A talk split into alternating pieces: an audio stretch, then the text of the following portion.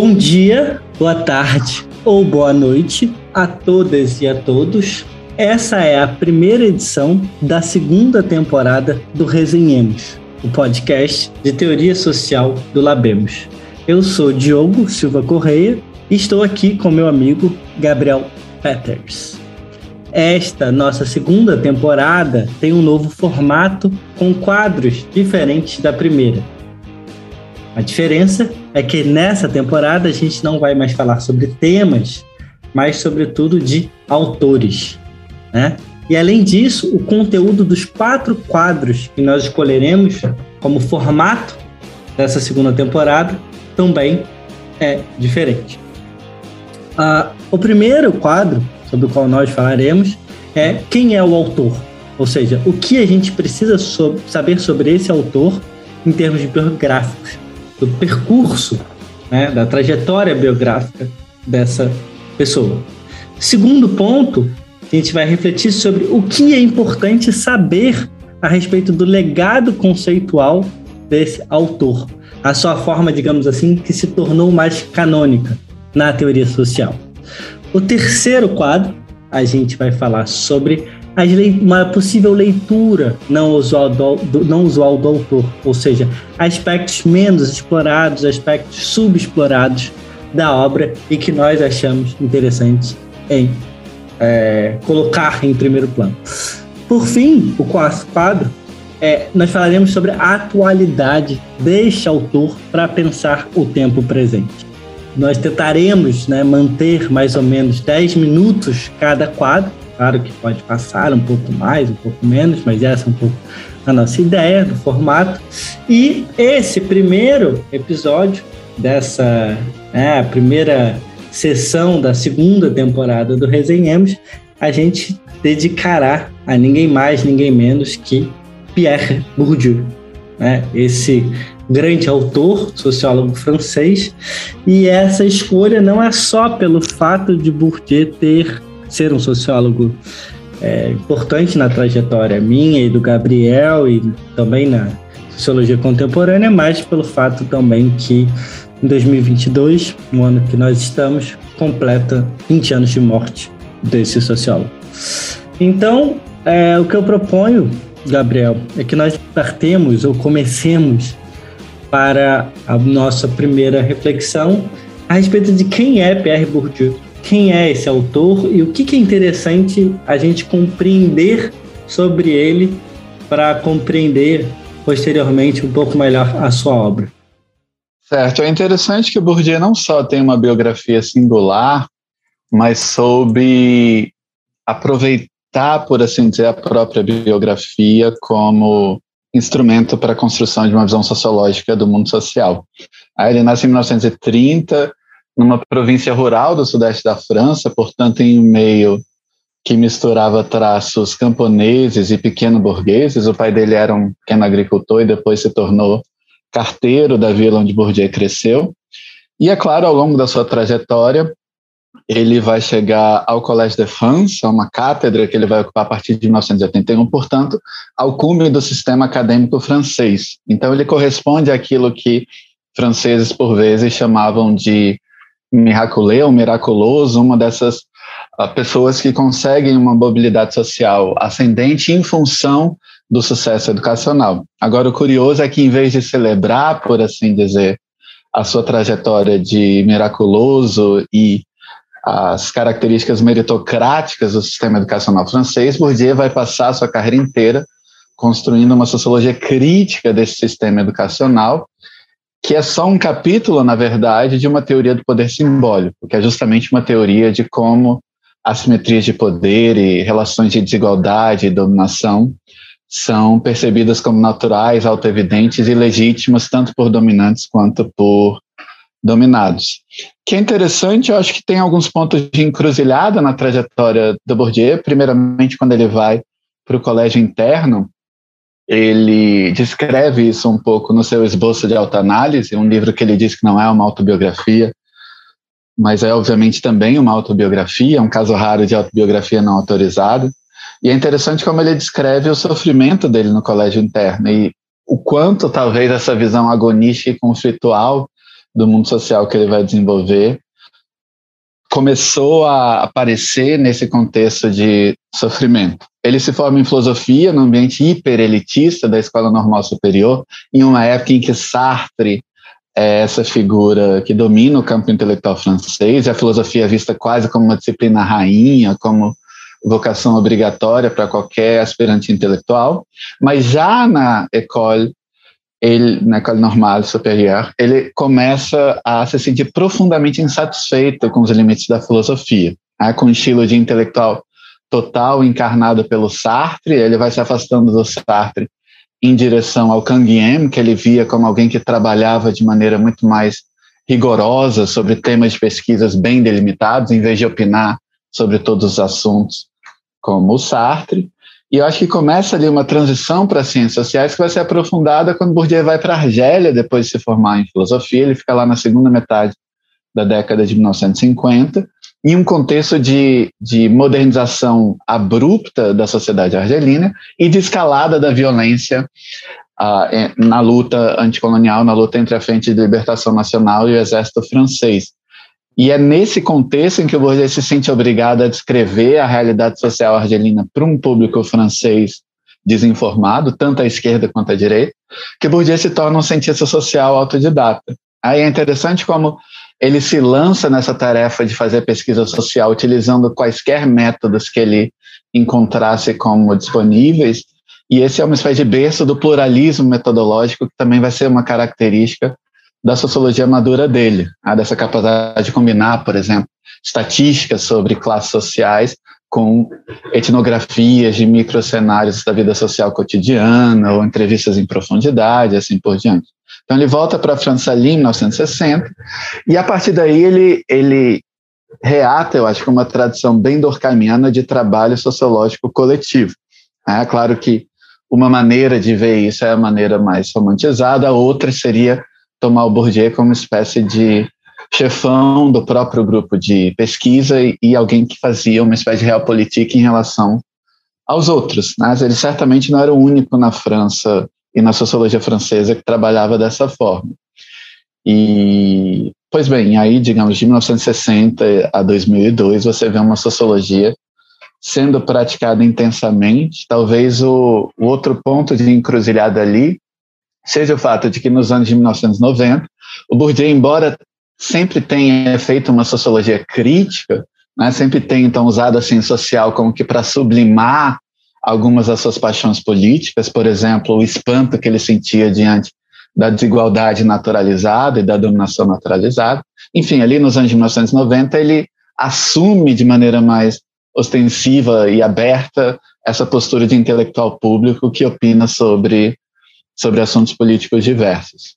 Ah, e isso aparece um pouco num filme chamado Sociologia é um Esporte Combate, que saiu um pouco antes da morte do, do Bourdieu. O que é interessante, eu acho que, né, é, de todas as questões que você vai descrevendo, é a pluralidade né, de, de, de lugares e de ambientes sociais pelos quais o Bourdieu passou ao longo da vida, além da pluralidade também de aventuras disciplinares. Você tem alguém que vem do sul da França e que, ao mesmo tempo, vai habitar né, nas principais escolas é, de elite parisienses.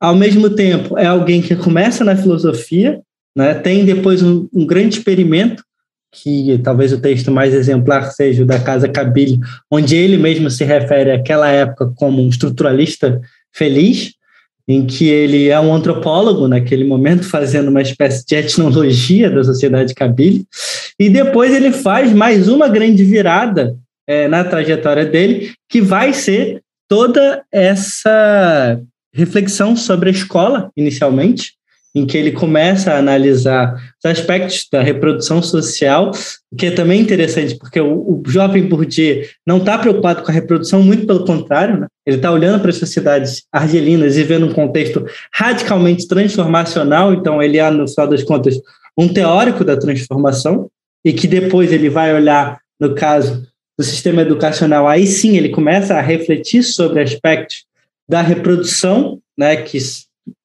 né, de, de, quais são os sistemas é, que medida o sistema educacional francês contribui para uma forma de reprodução social e boa parte da, da carreira dele são desdobramentos daquilo que ele vai concebendo ao longo é, desse período.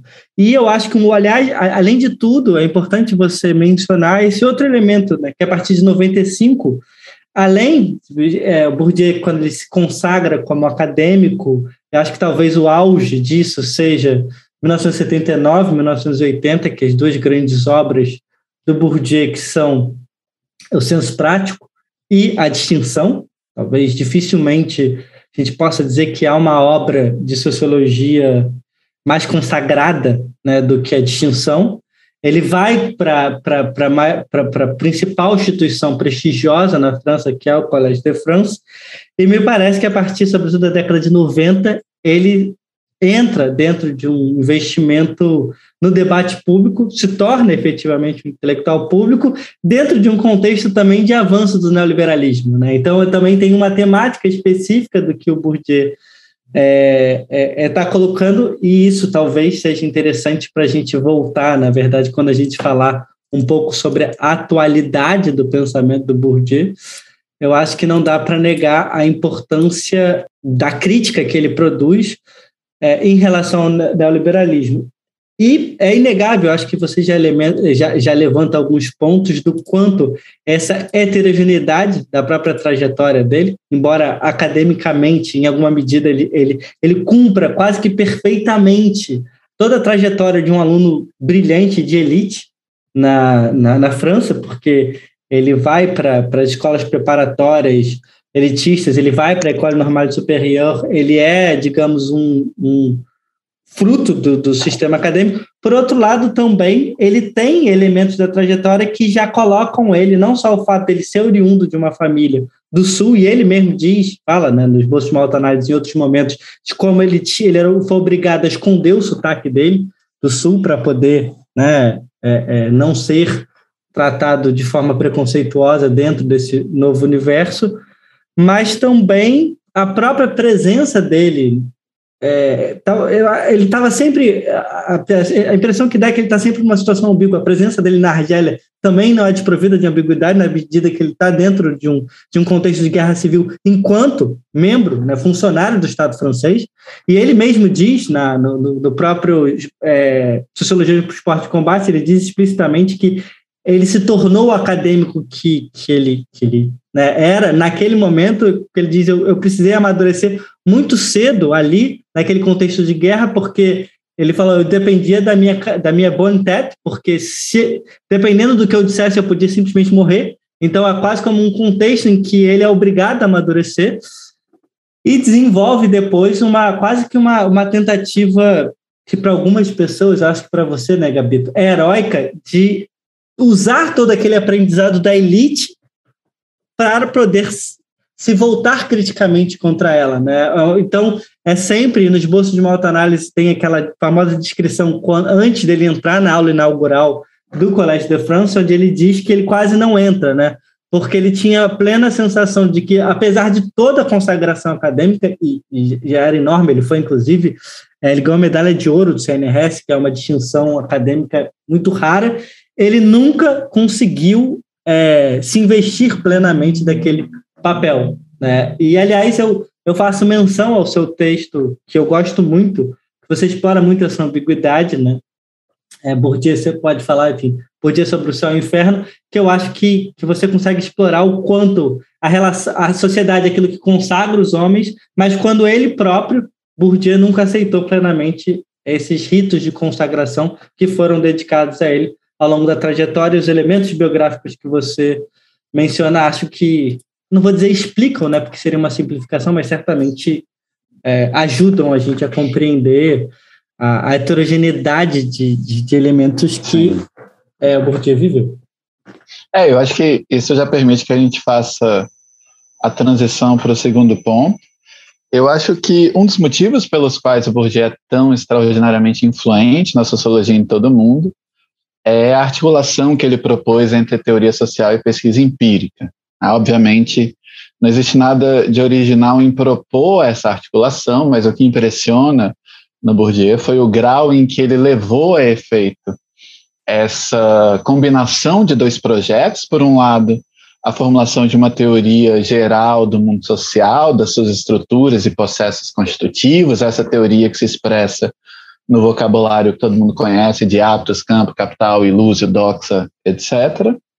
Mas, por outro lado, uma série de pesquisas empíricas sobre temáticas sociológicas as mais diversas, né, que vão do trabalho, do desemprego, da economia rural e da economia capitalista urbana, até o campo científico, os meios de comunicação de massa, pintura impressionista, formação histórica do Estado moderno e assim por diante. E o Bourdieu sempre trabalhando com esse mesmo repertório conceitual, ainda que a partir da sua pesquisa empírica ele também submetesse esse repertório conceitual a reformulações e refinamentos. Então, de fato, impressiona normalmente quem tem muita influência na teoria social pode ter o perfil de um sociólogo de gabinete, como o caso de um Giddens ou de um Habermas, e quem está muito engajado na pesquisa empírica pode não ter tempo e energia mental para uma construção teórica de alta sofisticação e impressiona o fato do Bourdieu ter feito essas duas coisas. O que é interessante também é que, embora ele tenha encarnado a sociologia como uma espécie de missão, a sua teoria do mundo social tem um fôlego interdisciplinar, por óbvio, né? Então, ela é inseparável, por exemplo, da antropologia estruturalista de Levi-Strauss, da linguística estrutural do Saussure, de elementos da chamada filosofia continental, como a fenomenologia do Russell e do Merleau-Ponty, de elementos da chamada filosofia analítica, como a pragmática da linguagem do segundo Wittgenstein e assim por diante. Realmente, Bourdieu é um modelo também desse ethos sintético, né, que não é simplesmente justaposição de contribuições teóricas variadas, mas realmente produção de um quadro teórico novo a partir de uma multiplicidade de ingredientes intelectuais.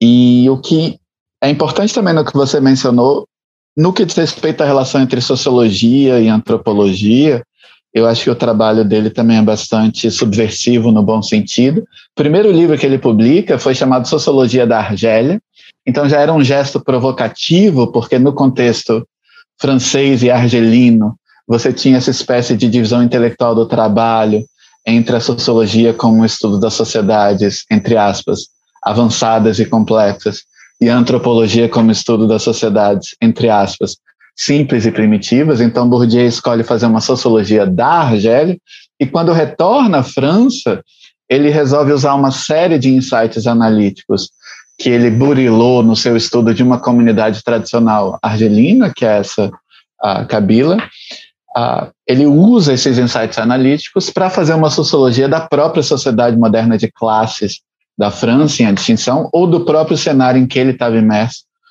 uh, em homo acadêmicos, né? inclusive utilizando certos teoremas que ele diz que figuras como Durkheim e, e mesmo Levi-Strauss não teriam ousado aplicar a contextos sociais modernos, por exemplo, essa ideia de que existe uma cumplicidade ontológica entre estruturas sociais e estruturas mentais, né, entre princípios de divisão do mundo e princípios de visão uh, do mundo. Então, é quase como se tivesse feito, então, uma sociologia do outro como prelúdio a uma antropologia de si. Né? Um, um jogo dialético entre familiarizar o exótico, quando ele estava na Argélia, e como que exotizar o familiar quando ele estava na França e no mundo no mundo intelectual francês. E, juntamente com isso, outro ponto que você mencionou é essa ideia de uma reflexividade contínua, que de fato pode ter a ver com esse berço argelino.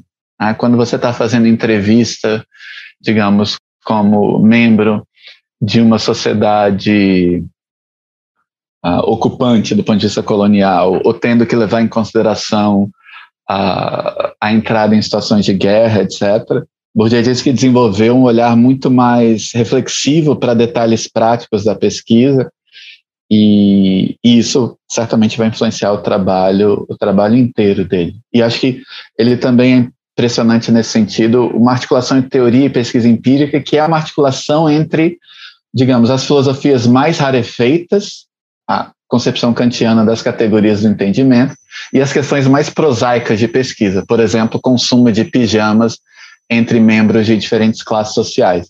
Ele diz: quase nunca você vê um cara que estuda Kant a estudar o consumo de pijamas ou um cara que estuda a um consumo de pijamas, a estudar isso com ferramentas kantianas. Né? Então, essa relação de teoria e pesquisa é uma relação entre Kant e, e os pijamas. Eu gostei bastante do exemplo de pijama e não vou tentar psicanalizar esse exemplo, que por acaso você escolheu de tantos outros dos exemplos que sim, sim. na distinção.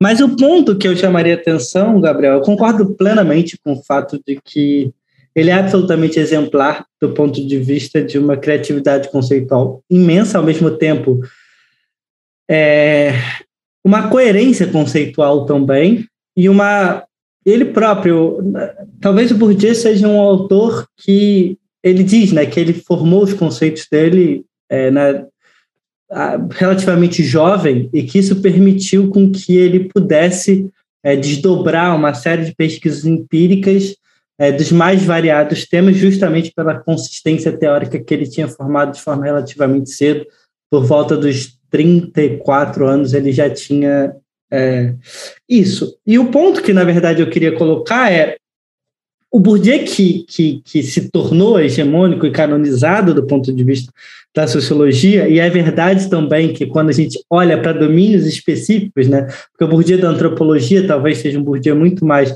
da reflexão que ele faz a partir do Marcel Mauss e toda a ideia do dom e do contradom, ou dádiva e contradádiva, e o Bourdieu da sociologia certamente é aquele do das noções de hábitos e de campos, né? e de violência simbólica, talvez. Eu acho que tem um legado conceitual daquilo que se tornou canonizado, que vai muito além, porque eu acho que, embora seja verdadeiro o que você diz, que ele é um exemplo de é, é, sofisticação conceitual e teoria empírica, a forma como ele foi é, canonizado é muito mais um legado de certos conceitos e o modo que eu acredito como esses conceitos enfrentam certos problemas. Então, na verdade, o conceito de hábitos ele é para lidar com um certo problema clássico na sociologia, que é a questão da socialização, porque que as pessoas, né, são criadas de uma certa maneira e de alguma forma elas reproduzem, para usar uma expressão marxista, as condições materiais de existência, como está no corpo, mas isso também está na maneira de ver e perceber o mundo. E, ao mesmo tempo, ele traz a noção de campo para dar conta de um outro problema, que é um problema clássico weberiano, que é da autonomia das esferas de sentido, que acontecem na modernidade, um problema sociológico absolutamente clá é, clássico e central. E, além disso, eu acho que o Bourdieu traz, é, com o conceito de violência simbólica, dar um, uma, uma, uma, uma solução, ou trazer ferramentas conceituais para lidar com outro problema, que é o mundo social não é feito apenas de relações de sentido, mas essas relações de sentido elas são também relações de força e relações de poder. Então é preciso explicar por que o mundo é como ele é, por que, que há uma certa coerência e consistência na modo como o mundo é, se desdobra, né? e muitas vezes essa transformação do mundo é uma transformação reprodutora, e, de, e o Bourdieu, desde o Bourdieu da educação, ele percebe isso, vendo como existe uma correlação entre capital cultural familiar, né, escolaridade dos pais, para ser colocado de forma bem simples, e desempenho escolar do filho.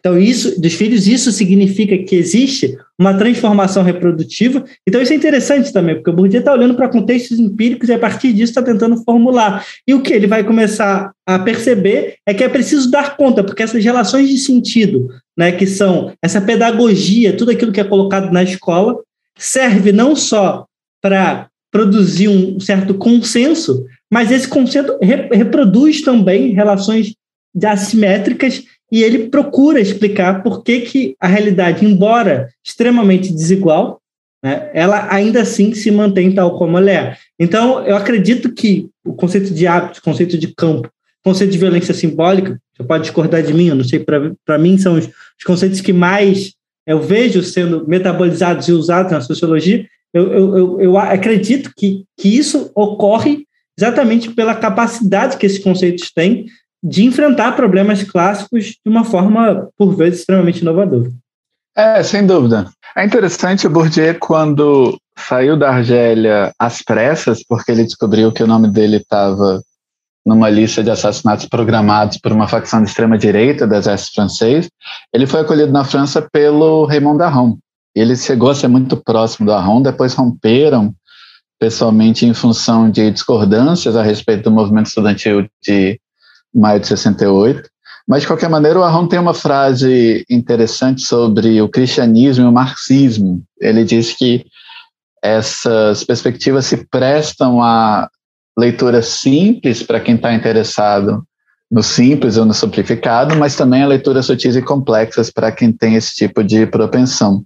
E eu não tenho dúvidas quanto ao fato de que se aplica a Bourdieu. Né? Então, uh, certamente parte do, do sucesso extraordinário do Bourdieu tem a ver com a facilidade com que você pode utilizar certas ferramentas do seu repertório conceitual. O que é interessante também é o, é o fato de que, embora Bourdieu tenha feito essa conexão entre teoria e, e pesquisa empírica, Há muitas vezes pessoas que trabalham sistematicamente com a perspectiva teórica do Bourdieu vão seguir essa orientação bourdieusiana e, em vez de se engajar em debates teóricos mais abstratos, vão mergulhar na pesquisa empírica de domínios específicos, ao passo que pesquisadoras mais uh, voltadas a pensar a teoria social como um domínio relativamente autônomo né, vão muitas vezes se satisfazer com as críticas de praxe ao Bourdieu como determinista, reprodutivista, pessimista e assim por diante.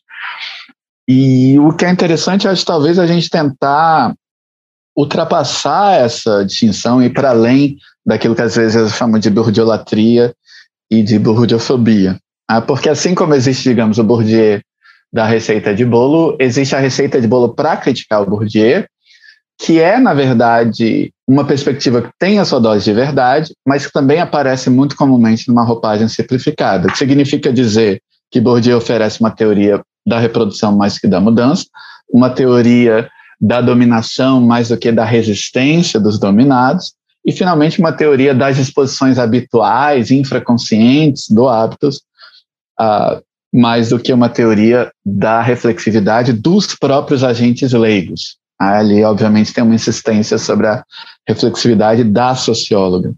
E uma maneira, então, da gente fazer uma leitura menos visual do Bourdieu é, na verdade, ir atrás dos momentos da sua obra em que ele oferece uma teoria da mudança, uma teoria da resistência e uma teoria da reflexividade leiga. Ah, então, isso dá para fazer de maneiras, de maneiras diversas. Às vezes o próprio Bourdieu, ele oferece confissões involuntárias de alguns dos seus vieses, por exemplo, acho que foi em 95 mesmo que ele escreve sobre o movimento dos desempregados na França como um milagre social, e essa é uma linguagem interessante, né? Ele está basicamente dizendo, de acordo com o meu modelo teórico, isto não deveria acontecer, algo como o movimento dos desempregados, então ele registra a existência desse milagre, embora sintomaticamente o caracterize como um milagre. E o que é interessante para mim é que, de início, quando Bourdieu teorizava a reflexividade do agente leigo, era sempre de uma maneira muito pessimista. Então, ele está descrevendo, por exemplo, os primogênitos solteiros na vila camponesa onde ele cresceu. Né? Ele vai dizer: é, esses caras eles nunca aprenderam a fazer essas iniciativas individuais de cortejo, por exemplo, nos bailes, se aproximarem das uh, mulheres uh, dançando, conversando, etc.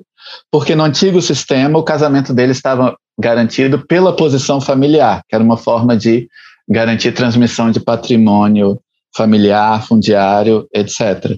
E com a urbanização acelerada do mundo francês, conforme esses valores citadinos entram ah, no campo, de repente, esses caras descobrem que não é mais suficiente ter a posição familiar e eles se veem destituídos da do dia a dia, da exis corporal, ou seja, de todas essas maneiras de falar, de dançar, de gesticular e de cortejar que eles precisariam dominar caso ah, quisessem encontrar ah, cônjuges potenciais. A Bourdieu tem uma teoria, ah, por exemplo, a respeito de como as mulheres que se encontravam numa situação desvantajosa naquele sistema tradicional se antenam mais aos valores da cidade e elas têm todo o interesse em saírem no campo, irem para a cidade e têm todo o interesse em se interessarem, acharem mais atraentes uh, homens da cidade em vez de homens uh, do campo que carregam essas exposições camponesas consigo.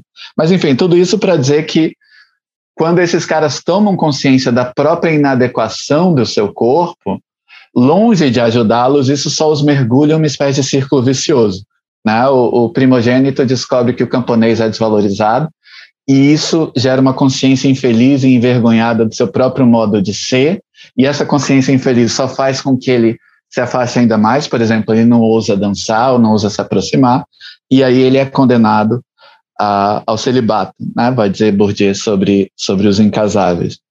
De novo, é uma visão interessante porque, ah, nesse caso, eu tomo o lado, um, uma perspectiva androcêntrica sobre o sofrimento dos homens, que talvez não tenha pensado tanto no, que esse processo significou de emancipação para as mulheres, mas de qualquer maneira é interessante porque é uma visão muito pessimista da reflexividade. Eu diria que no final da obra dele, conforme ele começa a desenvolver essa noção de socioanálise, ele começa a pensar de maneira mais positiva como a sociologia pode ser também uma ferramenta de autotransformação. A sociologia, ao mostrar que a sociedade está dentro de você, está nas exposições mentais e corpóreas duráveis do seu ser, ela te dá pelo menos a chance de ganhar uma margem de liberdade em relação a esses determinismos sociais que você carrega no seu próprio corpo e a tentar se construir de maneira um tanto mais autônoma. De novo, esse é o tipo de perspectiva que está mais uh, sugerida do que sistematicamente desenvolvida no Bourdieu, e eu tenho a impressão que o Bourdieu, toda vez que começava a ver, digamos, uh, demasiados raios de sol, existia uma vocação crítica ali que queria evitar o sentimentalismo e, e, e manter isso sob controle. Né? Mas acho que uma teoria da autotransformação, essa teoria paradoxal em que, ao mostrar o determinismo, você aumenta a chance de liberdade, é o que valeria a pena uh, explorar no Bourdieu, inclusive nos quadros de uma sociologia do sofrimento, que afinal de contas o que ele oferece, por exemplo, no caso do, do, dos celibatários, mas também dos desempregados e imigrantes na França, quando ele, ele organiza aquele livro A Miséria do Mundo também. Né? Mostrar fontes sociais de um sofrimento que pareceria estritamente individual, é também, talvez, e eu vou usar uma palavra que muitas das pessoas ouvindo talvez não gostem mais, é empoderar também o agente individual, dar ele a chance de fazer algo a respeito do que o mundo fez com ele. Concordo plenamente. Acho que o potencial emancipador de uma sociologia crítica, como a do Bourdieu, que talvez seja subexplorado nesse aspecto, é exatamente oferecer instrumentos de totalização de uma experiência do sofrimento que pode, pelo próprio ator social, ser concebida como, sistema, como sistêmica e não como um fracasso individual. E, no final das contas, eu acho que poderia se fazer toda uma reflexão contemporânea a partir né, é, de toda discussão em torno né, do racismo, do feminismo, a partir de instrumentos que o próprio Bourdieu trabalhou é, com a questão dos empregados, com a questão dos, dos, dos, dos celibatários, né, da sociedade de origem dele, em que ele permite justamente uma análise sociológica extremamente refinada desses elementos simbólicos de dominação e, repito, explicações sistêmicas para o sofrimento.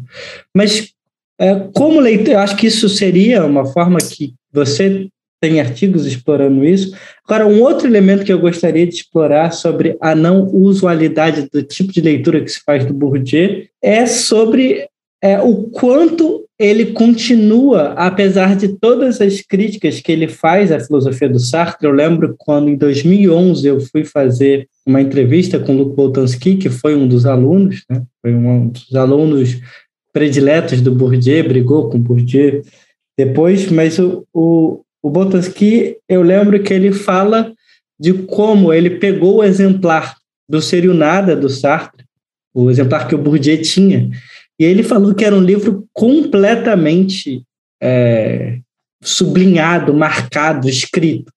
E é, eu lembro que ele ter dito alguma coisa do tipo, né? Certamente era um dos livros mais amados, né, pelo próprio Bourdieu.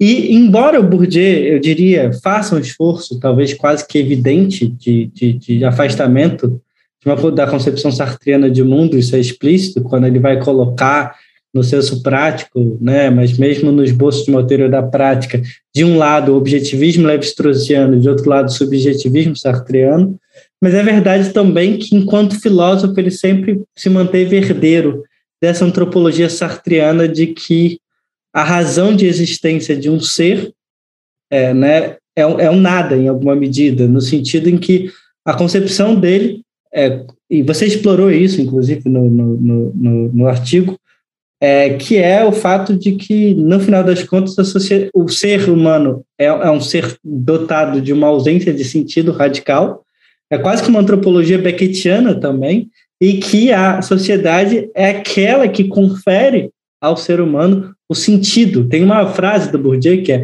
a sociologia deve restituir aos homens o princípio dos seus atos, que é uma, que é uma frase extremamente religiosa, mas que pressupõe uma antropologia existencialista que não necessariamente a gente precisa estar de acordo.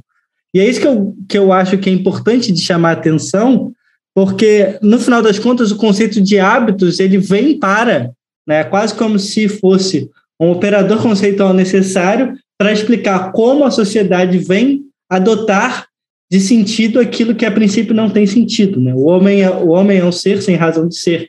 E o quanto isso, na verdade, pressupõe uma compreensão profundamente filosófica e eu diria, em alguma medida, datada né, de uma antropologia subjacente. E acho que essa leitura é, do Bourdieu, que aí é o Bourdieu não como antropólogo, nem necessariamente o Bourdieu como sociólogo, mas o Bourdieu, embora isso tenha efeitos sobre a sociologia dele, mas o Bourdieu como filósofo, que está, evidentemente, mais presente numa obra de maturidade que é o Meditações Pascalianas, permite olhar ali é, pressupostos tácitos daquilo que ele desenvolve conceitualmente na sociologia para responder. E, e, o próprio Bourdieu diz, em algum momento da vida dele, que ele foi buscar primeiro a antropologia e depois a sociologia para responder problemas que a filosofia não, não se colocava condições de responder de forma adequada e que ele vai se aventurar em outras disciplinas para poder tentar responder esses problemas.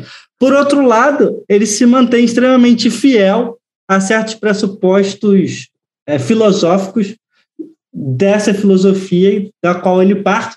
E que eu quero dizer, no final das contas, é que é, uma leitura não usual do Bourdieu filósofo, que não é tanto tão explorada é que o Bourdieu nunca deixou de ser um existencialista. Ele nunca deixou, para usar os termos que você utiliza no artigo sobre antropologia filosófica, ele nunca deixou de ter uma antropologia, antropologia filosófica extremamente sartriana. E que isso eu acho que é uma maneira interessante de olhar para ele de uma maneira, de um modo não usual. Assim. Sem dúvida, sem dúvida. Eu acho que essa antropologia filosófica, essa concepção da condição humana que você chamou de Beckettiana, e ele cita explicitamente o Samuel Beckett, ela permite pensar também dimensões da opressão ou da miséria, para usar a palavra do próprio Bourdieu, que vão para além da destituição material, embora muitas vezes convivam com a destituição material. Então é uma perspectiva muito distinta, por exemplo, daquela que você encontra em conceitos da psicologia como hierarquia das necessidades, que vão pressupor que, digamos, uma pessoa desesperada uh, de fome, desesperada por roupa, por abrigo e por condições materiais mínimas de existência, não tem essa necessidade existencial de reconhecimento, a necessidade existencial de ser tratada como humana. A Bourdieu vai dizer que isso não é verdade, essa pessoa sofre juntamente com a privação material de maneira tão ou mais intensa dessa privação simbólica de ser tratada como como indigna e, e assim por diante. Né? Então, existe aí, digamos, uma, uma espécie de, de, enfim, existencialismo dos pobres, mas eu vou usar essa expressão no sentido não pejorativo, né? assim como em Foucault existe uma espécie de nietzscheanismo dos fracos, né? o nietzscheanismo que toma o lado das vítimas, existe também no, no Bourdieu essa espécie de sociologização do existencialismo com base nisso que você falou, essa ideia de que as razões de existir, o senso de que eu estou justificado na minha própria vida, é algo desigualmente distribuído na sociedade, distribuído de maneira competitiva, diferencial e distintiva, o que significa que algumas existências justificadas só existem é, às expensas de existências não injustificadas. Né? E o que seria interessante ó, seria partir desse agonismo, mas também para procurar saídas, não para fingir que o mundo é diferente do que ele é. Eu acho que Bourdieu, assim como Weber, poderia ter escrito que ele fazia ciência para saber quanta verdade ele podia suportar, mas talvez ele tenha levado em demasia o bastão para o outro lado. Ah, o que significa que a gente precisa completar Bourdieu, eu acho, se quiser pensar dimensões ah, da existência humana como como amor, como altruísmo e, enfim, todo esse conjunto de, de fenômenos aparentemente encantados que ele buscou desencantar com esse vocabulário econômico, com essa visão agonística do mundo social. Né? E uma vez mais, isso seria ser fiel ao espírito do Bourdieu, que obviamente nunca supôs que, que o trabalho da sociologia estava terminado com quaisquer autores, independentemente de quão brilhantes esses autores fossem. E a partir disso, porque eu, eu acho que, que essa antropologia de base sartriana desemboca, como você acabou de escrever, numa sociologia pessimista, na medida em que se, se a sociologia dele é verdadeira, isso significa que nunca teremos uma sociedade onde essa distribuição, esse, esse pacto redistributivo é, produzirá é, mais reconhecimento positivo do que miseráveis. É como tudo se passa como se né, toda qualquer estrutura social, mas claro que ele também não pode negar que ele está falando de, de, uma sociedade particular, é, há sempre mais miseráveis simbólicos do que pessoas simbolicamente reconhecidas. Isso é uma inerência de qualquer distribuição social.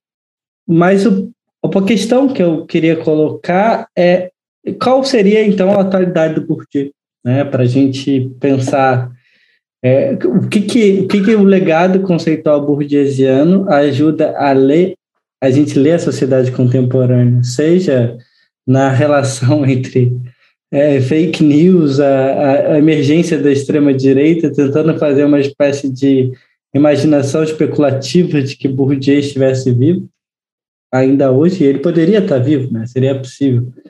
Como que você acredita que ele analisaria esses fenômenos? Ou como fazer uma análise desses fenômenos consequente com o legado conceitual que ele deixou? Bom, acho que eu jamais ousaria dizer como Bourdieu analisaria tais fenômenos. Tá? Eu acho que tem uma série, uma série, uma série de sugestões possíveis aí. Basta você abrir qualquer revista de sociologia, você vai ver aplicações inteligentes e conceitos bourdieusianos a temáticas distintas.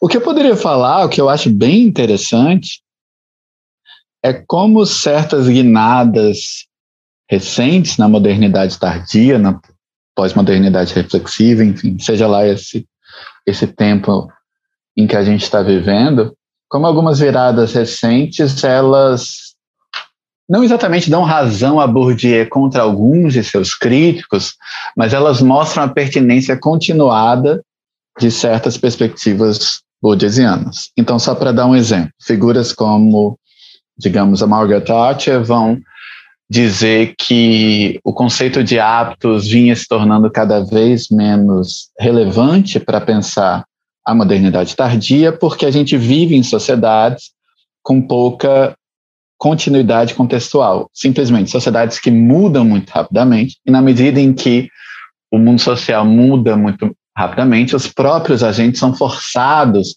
a mudarem também em adaptação às demandas desse mundo mutável, o que significa que a reflexividade é muito mais exigida do que as exposições do hábitos. E o que me parece bem interessante é, na verdade, pensar como uma teoria do hábitos, ela permite que a gente pense uma série de sofrimentos e dificuldades inerentes a esses novos imperativos da individualidade na modernidade tardia. Então, por um lado, é sim verdade que o mundo social muda muito rapidamente. É sim verdade que o indivíduo tem de estar nesse estado de adaptabilidade contínua a novas demandas do mundo, então as expectativas podem se tornar obsoletas em função da mudança social, as competências podem se tornar obsoletas em função da mudança social. Então, em domínios como o mundo do trabalho, por exemplo, menos importante do que uma competência durável é justamente essa capacidade, de se adaptar continuamente às circunstâncias mutáveis. E fica muito difícil pensar o sofrimento psíquico sem a ajuda de uma teoria como uma burguesiana, porque uma teoria como a burguesiana permite ver, por exemplo, que por mais que o mundo exija dos agentes que eles mudem de selfie como quem muda de roupa, né, existem ainda certas propensões inerentes ao agente humano, por exemplo, a durabilidade de certas disposições habituais, que impõe uma resistência uma recalcitrância a essa mudança. Né? Então, na verdade, é difícil pensar como a individualidade contemporânea ela é internamente conflituosa, por exemplo, o conflito entre quem os indivíduos querem ser e quem os indivíduos efetivamente são, que é um conflito que está na raiz da depressão, segundo Alan Ehrenberg, que aliás não gosta muito de Bourdieu, mas enfim, eu acho muito difícil pensar isso sem uma teoria do hábitos, que não é, digamos, dizer que, que, que os agentes não mudam, mas que hoje, em função das nossas circunstâncias de vida, todos nós somos palcos dessa briga entre uma inércia relativa das nossas disposições mentais e corporais e um mundo que exige que a gente as modifique mais ou menos rapidamente. E isso permite explicar certas coisas, por exemplo, digamos, a bolha informacional quase como uma busca de cumplicidade ontológica. Ah, então, de novo, uma crítica como a arte vai dizer, ah, o, o, o, a multiplicidade de estímulos é hoje tamanha que não dá para pensar nessa figura do peixe na água, na cumplicidade ontológica entre atos e circunstâncias. Você encontra um pouquinho disso, não exatamente nessa linguagem, no Bernard Lai. Quando, na verdade, você vê, por exemplo, no fenômeno da bolha informacional, quase que uma espécie de reação que é ao mesmo tempo psíquica e social a, a essa multiplicidade de estímulos divergentes que leva, digamos, uma série de pessoas a se encastelarem na própria bolha, né? primeiro a receberem somente mensagens que confirmam seus próprios valores, depois a receberem somente mensagens que confirmam as suas interpretações políticas dos fatos contemporâneos, e agora a receberem mensagens que confirmam somente os próprios fatos. Né? Então, bolhas distintas são mundos distintos com fatos alternativos. Por exemplo, a respeito da eficácia da cloroquina no combate à Covid, ou a respeito da possibilidade de que a vacina tenha um chip uh, implantado que vai permitir que o Bill Gates monitore os seus, os seus movimentos. Então, de novo, acho que tem, tem uma atualidade surpreendente aí do Bourdieu em relação a uma série de questões que, obviamente, exigem que a gente pense com Bourdieu, mas não simplesmente faça uma transposição grosseira do Bourdieu para o presente. Mas, é, enfim, Bourdieu me parece fundamental também para que, que a gente pense isso. Obviamente, estou puxando a brasa para minha própria sardinha, que é o interesse em uma sociologia do sofrimento psíquico, né? Mas acho que isso é só um exemplo. Não, eu acho um exemplo excelente. E uma, um outro elemento que eu tenho acompanhado em relação às reflexões sobre as novas tecnologias, novas mediações, por exemplo, um trabalho como da Wendy Shun, que chama Updating to Remain the Same, é, se a gente vai olhar né, para essas novas é, para toda essa, essa, a construção de uma, uma nova infraestrutura tecnológica, que, cujo objetivo, num contexto de alta fragmentação atencional, é produzir engajamento e clique, ou seja, a gente pode olhar, na verdade, o mundo presente como uma maquinaria gigantesca de produção de hábitos. E o, porque se é, se é verdade que num contexto altamente de alta fragmentação, a única man maneira de manter alguém que repete um determinado padrão de comportamento é via hábito, né? E hábito que aí pode, evidentemente, se misturar com vício, mas essa ideia de que necessidades contemporâneas, né, de alta reflexividade, de alto é, colapso ou então de disrupção de contextos, as pessoas têm adquirido cada vez menos hábitos, hábito, no caso, né? Embora o conceito de hábitos tenha relação com o conceito de hábito, isso não é verdadeiro, né? E sobretudo se a gente vai falar, pensar esse esse contexto em determinadas práticas. Quando a gente olha numa escala um pouco mais ampla, é desde quando em sociedades contemporâneas as pessoas perderam o hábito de comprar coisas? Né? Desde quando as pessoas em sociedades contemporâneas não têm o hábito né, atual de olhar redes sociais ou de Sim, toda e qualquer estrutura, todo e qualquer momento, na verdade, a gente vai ter muito mais uma reconfiguração né, de novos hábitos que se colocam, mas eu acredito que, que a, que a capacidade de dotar hábitos e, e, e também certas técnicas de produção de hábitos, elas são, se a gente vai ler, ler a Shoshana Zuboff, a, a, a, a, a Wendy Chun, todas as questões relacionadas a novas, às novas tecnologias, a gente vai ver justamente o contrário. E, além de tudo, eu acho que também tem um elemento interessante dessas novas produções de comportamentos habituais ou de disposições habituais, que é o fato delas, delas serem feitas e produzidas é, sem que elas sejam visíveis. Né? Então, eu acho que também tem uma dimensão, no, quando o Bourdieu também está falando de novos mecanismos de dominação, ele está observando fenômenos nos quais a maneira como essa construção de hábito se dá, ela é sempre não percebida na forma como ela é produzida, né? Existe um apagamento da maneira como ela é produzida. E eu acho que esses elementos que ele se referia, né, a uma sociedade que evidentemente era outra, morre em 2002, e de 2002 para cá muitas coisas mudaram de forma radicalmente é, é, presente, é absolutamente possível, e eu, eu, não digo só possível, mas necessário compreender novas fontes de produção de hábito e novas fontes de produção de hábitos também. Porque, em certo sentido, quando a gente pensa uma plataforma, né, e, e o tipo de produção de hábito que essa plataforma é, é, cria, também está incutido uma visão de mundo, está incutido uma série de outros elementos que podem ser associados à, à noção de hábitos. Então, talvez que pudesse, né, acho que vale a pena pensar em certos elementos presentes no conceito de hábitos, não talvez para pensar no esquema tradicional né, de uma socialização dentro de uma, de uma sociedade cabile, mas certamente mecanismos que estão presentes ali podem ser extremamente úteis para pensar novos contextos de, de, dessa nova infraestrutura tecnológica do mundo contemporâneo. Eu acho que tem um desafio e tem questões que permanecem conceitualmente relevantes para jogar inteligibilidade sobre contextos atuais. Mais alguma Beleza. questão, Gabriel, sobre alguma discordância? A gente não discordou em nenhum momento hoje. Pois é, né?